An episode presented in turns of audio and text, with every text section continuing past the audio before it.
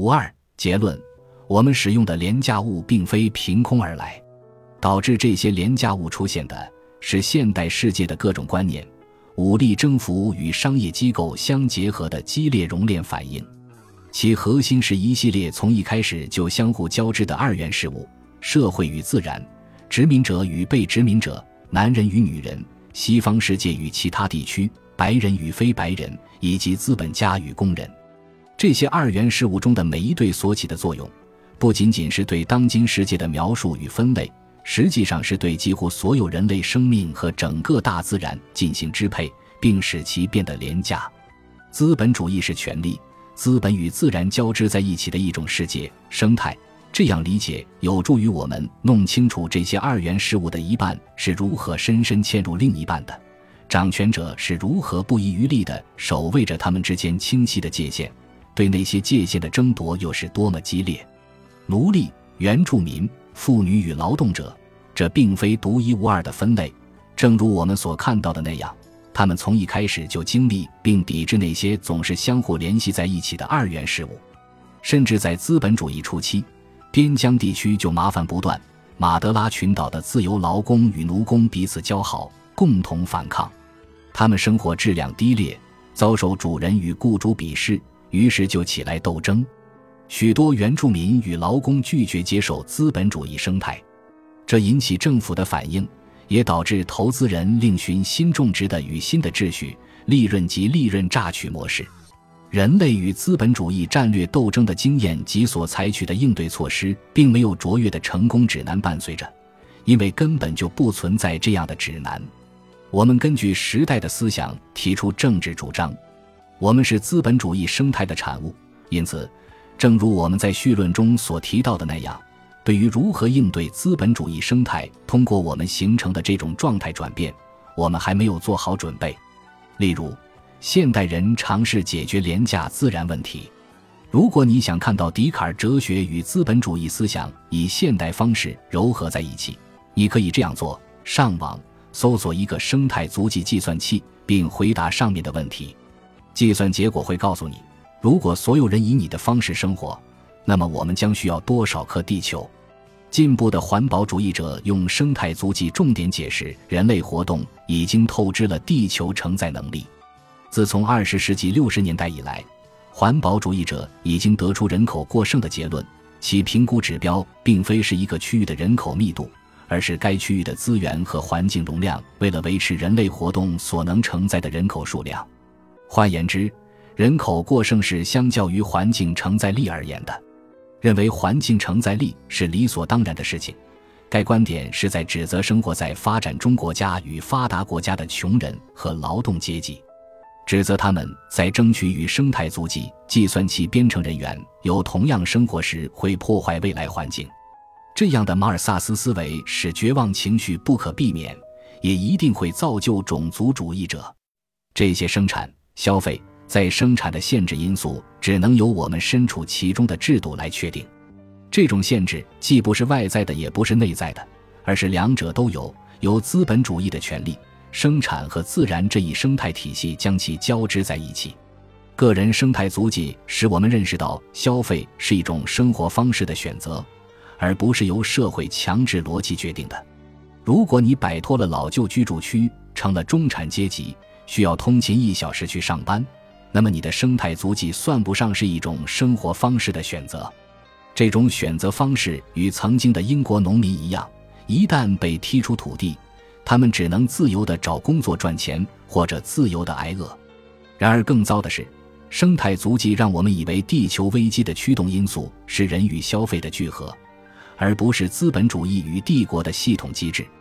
回想一下，早在十三世纪，在饥荒、瘟疫。封建主义危机爆发前夕，居住在诺曼底的法国农民，假如封建领主给予他们自主权，本可以生产更多食物。今天的农民提出相似的诉求，他们有充分证据表明，与产业化农业相比，生态农业产量更高，碳排放更少。任何一场妇女运动都是为了争取自己身体的自主权。然而，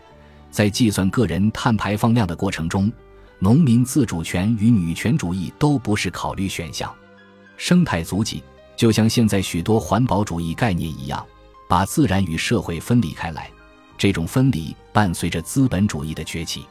别忘了我们的物证人心事。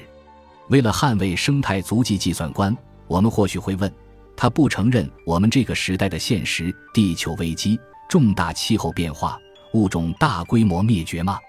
不，他承认。但这些思维模式解释目前灾难性状况所用的方式，却是一贯性地极大的低估这样一件事实：现在是过去的产物，是纠缠于生命网络中的权力。资本与阶级血腥史的产物，我们如何理解人口、自然与极限之间的关系？这才是关键。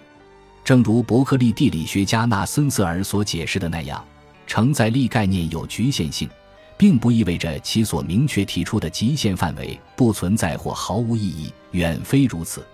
而且，该极限几乎并不静止，无法量化，更谈不上可预控。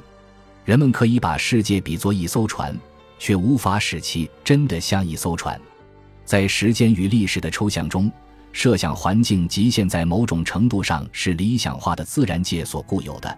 这是把实体模型误当作实体本身。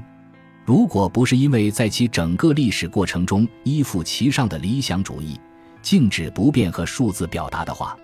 人们并不清楚承载力概念是否具有实质内容。它是一个非常枯燥乏味的理解工具。这一点清楚无误。幸运的是，一些抗议运动为我们提供了更好的工具来理解在生命网络中我们的关系会如何不同。这些运动完全可以发展成后资本主义反霸权运动，例如国际农民运动组织“农民之路”。他们清楚气候变化的严重性及其给自然与人类生活所造成的改变。该组织的许多成员认为，不但要实施生态农业。停止针对妇女的暴力行为，还需要稳定的生活，要求获得贷款、粮食储存设施、社区金融服务、能源和产品推广服务，以及缩小城乡差距。在美国早期殖民者聚居地，黑人生活运动组织在各方面都提出了政治诉求，从化石燃料到社区金融服务、应征入伍的权利，尤其重要的是提出了赔偿要求。残疾人权利运动组织不仅批评过小的公共空间，还批评种族、性别与阶级问题。过去六个世纪以来，美洲土著妇女一直身处资本主义生态第一线。现在，他们呼吁人们关注并揭露那种暴行。不再无作为运动组织在加拿大发起抗议，在北达科他的立言运动组织要求去殖民化，反对权力殖民化。阿根廷社会主义女权运动组织“面包与玫瑰”抗议杀害妇女，提议支持气候变化退出战略的意义在于将各领域的思想者与活动家组织整合在一起。他们认为资源的彻底再分配将需要一场超越资本主义的运动。在资本主义边疆地区，大众不但要经历多方面问题叠加的影响，而且在抵抗的同时要发展出复杂的系统应对措施。约翰·乔丹，英国收回揭露运动的积极倡导者及发起人之一，主张抵制与替代是社会变革基因的孪生链。这种变革将需要资源与空间去发展。对于一场利用生命网络重塑人类关系，又同时在生命网络内部重塑人类关系的阶级斗争，这里并没有什么路线图。如果资本主义生态塑造了我们，那么，只有当我们反过来实施新的生产方式和彼此关怀的方式时，才能被重新塑造。这是一场重新再来、重新思考、重温我们最基本关系的实践。为了做出这一努力，我们提出一些想法来补充目前正在进行的重要组织工作。